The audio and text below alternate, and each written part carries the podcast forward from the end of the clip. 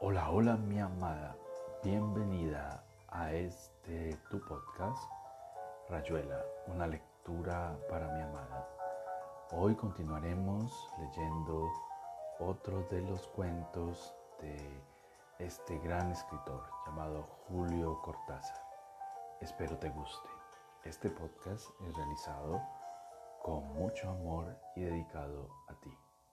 Te amo, te amo con todo mi corazón.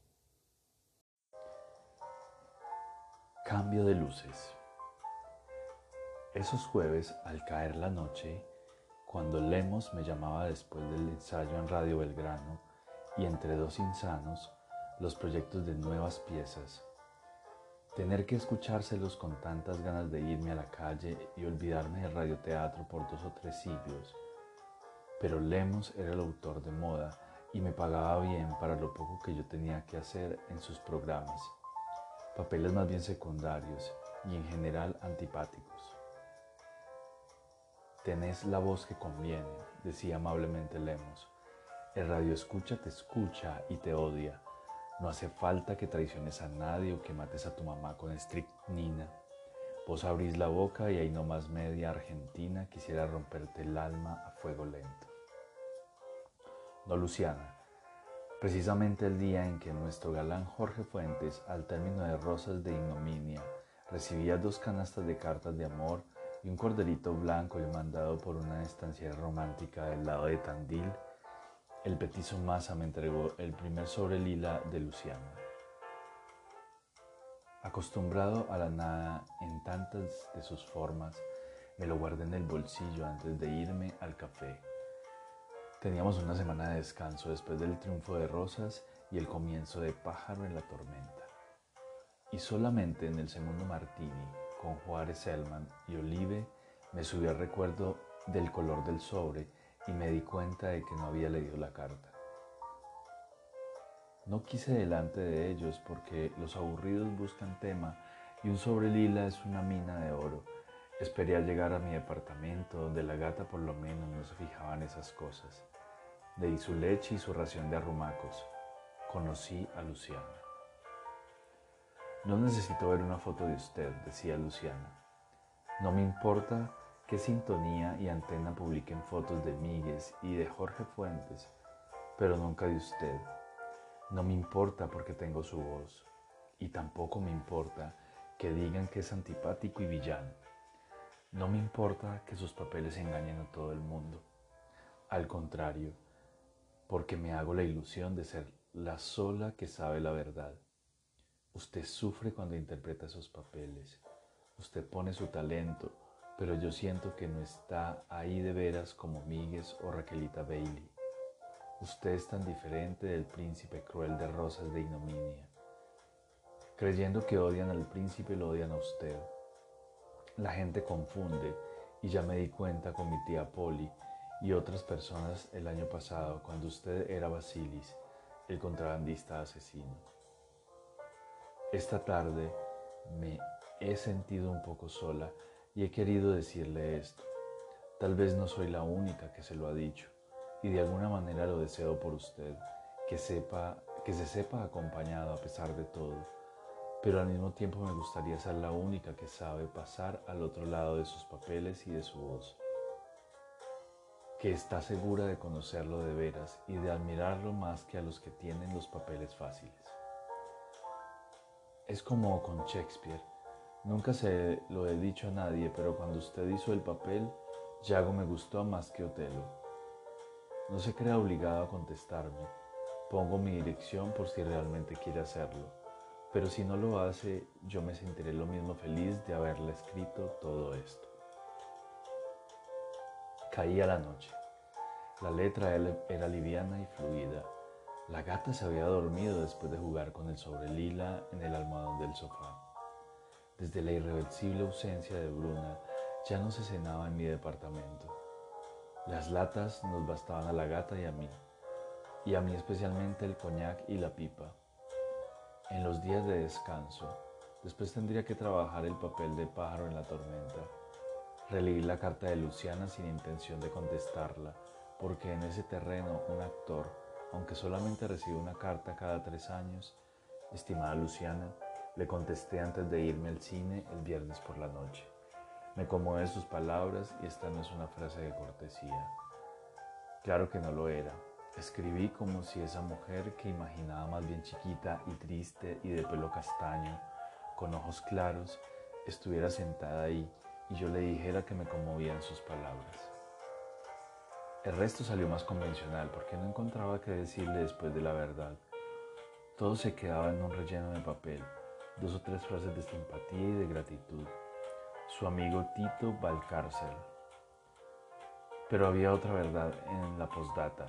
Me alegro de que me haya dado su dirección.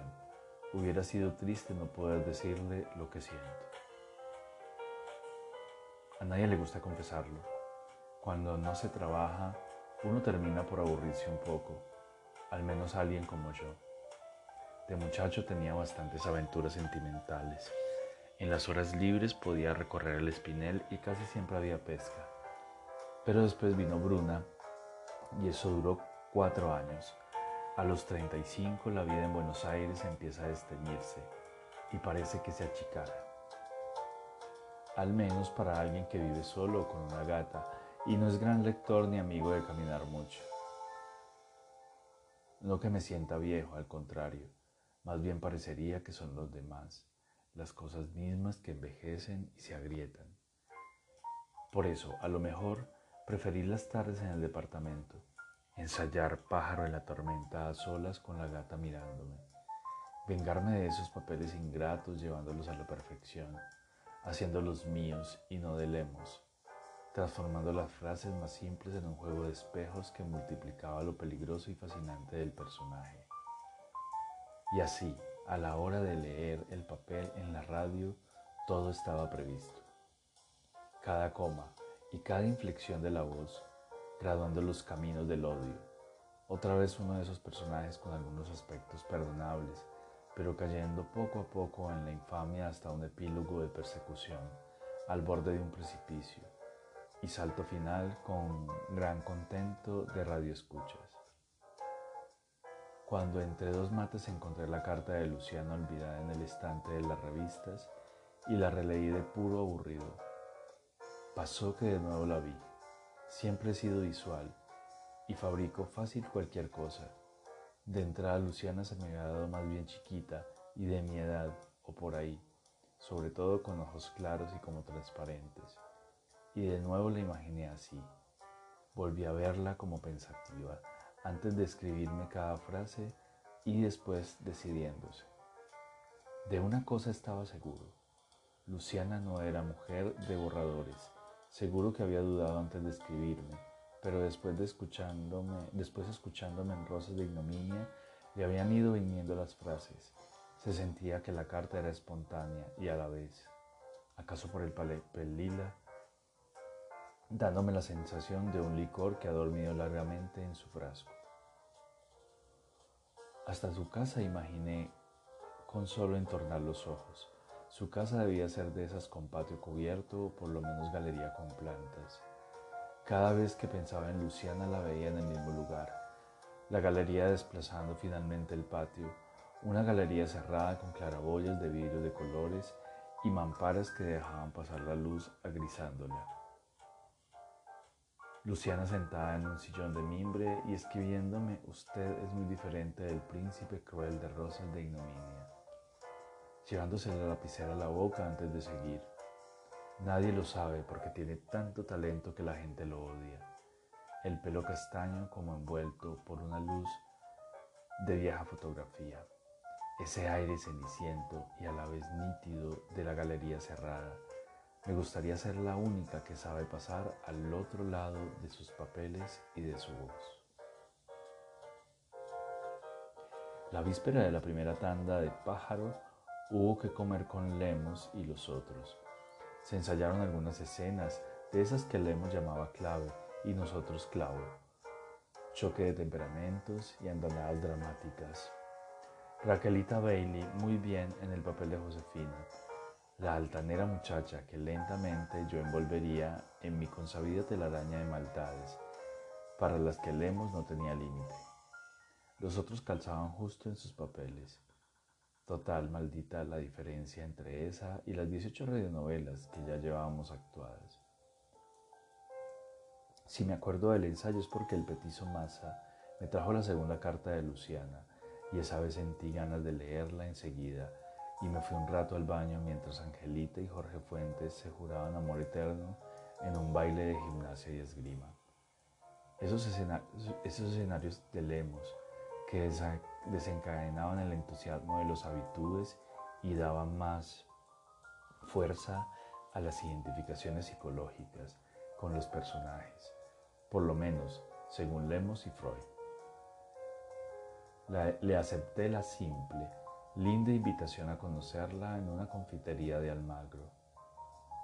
Había el detalle monótono de reconocimiento, ella de rojo y yo llevando el diario doblado en cuatro. No podía ser de otro modo, y el resto era Luciana escribiéndome de nuevo en la galería cubierta, sola con su madre o tal vez su padre. Desde el principio yo había visto un viejo con ella en una casa para una familia más grande, y ahora llena de huecos donde habitaba la melancolía de la madre por otra hija muerta o ausente. Porque acaso la muerte había pasado por la casa no hacía mucho y si usted no quiere o no puede, yo sabré comprender. No me corresponde tomar la iniciativa, pero también sé, lo había subrayado sin énfasis, que alguien como usted está por encima de muchas cosas. Y agregaba algo que yo no había pensado y que me encantó. Usted no me conoce, salvo esa otra carta, pero yo hace tres años que vivo su vida. Lo siento como es de veras en cada personaje nuevo. Lo arranco del teatro y usted es siempre el mismo para mí cuando ya no tiene el antifaz de su papel. Esa segunda carta se me perdió, pero las frases eran así, decían eso. Recuerdo en cambio que la primera carta la guardé en un libro de Moravia que estaba leyendo. Seguro que sigue ahí en la biblioteca. Si se le hubiera contado a Lemos, le habría dado una idea para otra pieza, clavado en el, en, el encuentro se cumplía después de algunas alternativas de suspenso, y entonces el muchacho descubría que Luciana era idéntica a lo que había imaginado. Prueba de cómo el amor se adelanta al amor y la vista a la vista. Teorías que siempre funcionaban bien en Radio Belgrano. Pero Luciana era una mujer de más de 30 años, llevados, eso sí, con todas las de la ley bastante menos menuda que la mujer de las cartas en la galería, y con un precioso pelo negro que vivía como por su cuenta cuando movía la cabeza. De la cara de Luciana yo no me había hecho una imagen precisa, salvo los ojos claros y la tristeza. Los que ahora me, me recibieron sonriéndome eran marrones y nada tristes, bajo ese pelo movedizo. Que le gustara el whisky me pareció simpático por el lado de Lemos casi todos los encuentros románticos empezaban con té. Y con Bruna había sido café con leche en un vagón de ferrocarril.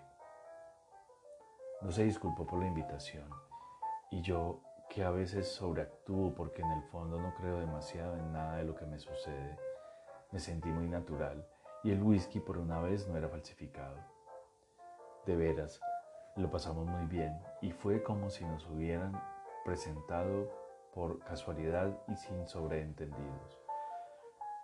Como empiezan las buenas relaciones en que nadie tiene nada que exhibir o que disimular. Era lógico que se hablara sobre todo de mí porque yo era el conocido y ella solamente dos cartas y Luciana. Por eso, sin parecer vanidoso, la dejé que me recordara en tantas novelas radiales aquella en que mataban torturándome, en que me mataban torturándome, la de los obreros sepultados en la mina, algunos otros papeles. Poco a poco yo le iba ajustando la cara y la voz, desprendiéndome con trabajo de las cartas, de la galería cerrada y el sillón de mimbre. Antes de separarnos me enteré de que vivía en un departamento bastante chico, en planta baja, y con su tía Polly que allá por los años 30 había tocado el piano en pergamino. También Luciana hacía sus ajustes como siempre en esas relaciones de gallo ciego, Casi al final me dijo que me había imaginado más alto, con pelo crespo y ojos grises. Lo del pelo crespo me sobresaltó porque en ninguno de mis papeles yo me había sentido a mí mismo con pelo crespo. Pero acaso su idea era como una suma, un amontonamiento de todas las canalladas y las traiciones de las piezas de Lemos. Se lo comenté en broma y Luciana dijo que no, los personajes los había visto tal como Lemos los pintaba, pero al mismo tiempo era capaz de ignorarlos, de hermosamente quedarse solo conmigo, con mi voz, y vaya a saber por qué con una imagen de alguien más alto, de alguien con el pelo crespo. Si Bruno hubiera estado aún en mi vida, no creo que me hubiera enamorado de Luciana. Su ausencia era todavía demasiado presente, un hueco en el aire que Luciana empezó a llenar sin saberlo, probablemente sin esperarlo. En ella, en cambio, todo fue más rápido. Fue pasar de mi voz a ese otro Tito o al carcel de pelo lacio y menos personalidad que los monstruos de Lemos. Todas esas operaciones duraron apenas un mes. Se cumplieron en dos encuentros en cafés, un tercero en mi departamento. La gata aceptó el perfume y la piel de Luciana. Se le durmió en la falda. No pareció de acuerdo con un anochecer en que de golpe estuvo de más, en que debió saltar maullando al suelo. La tía Poli se fue a vivir a Pergamino con una hermana. Su misión estaba cumplida y Luciana se mudó a mi casa esa semana. Cuando la ayudé a preparar sus cosas me dolió la falta de la galería cubierta, de la luz cenicienta. Sabía que no las iba a encontrar y sin embargo había algo como una carencia, una imperfección. La tarde de la mudanza la tía Polly me contó dulcemente la módica saga de la familia, la infancia de Luciana, el novio aspirado para siempre por una oferta de frigoríficos de Chicago, el matrimonio con un hotelero de primera junta, y la ruptura seis años atrás. Cosas que yo había sabido por Luciana, pero de otra manera, como si ella no hubiera hablado verdaderamente de sí misma, ahora que parecía empezar a vivir por cuenta de otro presente. Mi cuerpo contra el suyo, los platitos de leche a la gata, el cine a cada rato, el amor. Me acuerdo que fue más o menos en la época de sangre en las espigas cuando le pedí a Luciana que se aclarara el pelo. Al principio le pareció un capricho de actor. Si querés me compro una peluca, me dijo riéndose. Y de paso a vos te quedaría también una con el pelo crespo, ya que estamos... Pero cuando insistí unos días después dijo que bueno, total lo mismo le daba el pelo negro o castaño. Fue casi como si se diera cuenta de que en mí ese cambio no tenía nada que ver con mis manías de actor, sino con otras cosas. Una galería cubierta, un sillón de mimbre. No tuve que pedírselo otra vez. Me gustó que lo hubiera hecho por mí. Y se lo dije tantas veces mientras nos amábamos, mientras me perdía en su pelo y sus senos y me dejaba resbalar con ella a otro largo sueño boca a boca. Tal vez a la mañana siguiente, o fue antes de salir de, de compras, no lo tengo claro. Me junté el pelo con las manos y se lo até en la nuca. Le aseguré que le quedaba mejor así. Ella se miró en el espejo y no dijo nada, aunque sentí que no estaba de acuerdo y que tenía razón. No era mujer para recogerse el pelo. Imposible negar que le quedaba mejor cuando lo llevaba suelto antes de aclarárselo. Pero no se lo dije porque me gustaba verla así, verla mejor que aquella tarde cuando había entrado por primera vez en la confitería. Nunca me había gustado escucharme actuando. Hacía mi trabajo y basta. Los colegas extrañaban de esa falta de vanidad que en ellos era tan visible. Debían pensar, acaso con razón, que la naturaleza de mis papeles no me inducía demasiado a recordarlos, y por eso Lemos me miró levantando las cejas cuando le pedí los discos de archivo de Rosas de Ignominia. Me preguntó para qué los quería y le contesté cualquier cosa, problemas de dicción que me interesaba superar o algo así. Cuando llegué con el álbum de discos, Luciana se sorprendió también un poco porque yo no le hablaba nunca de mi trabajo. Era ella, que cada tanto me daba sus impresiones. Me escuchaba por las tardes con la gata en la falda. Repetí lo que le había dicho a Lemos, pero en vez de escuchar las grabaciones en otro cuarto traje el tocadiscos al salón y le pedí a Luciana que se quedara un rato conmigo. Yo mismo preparé el té y arreglé las luces para que estuviera cómoda. ¿Por qué cambias de lugar esa lámpara? dijo Luciana. Queda bien ahí. Quedaba bien como objeto, pero echaba una luz cruda y caliente sobre el sofá donde se sentaba Luciana. Era mejor que solo le llegara la penumbra de la tarde desde la ventana. Una luz un poco cenicienta que se envolvía en su pelo, en sus manos ocupándose del té. Me mimas demasiado, dijo Luciana.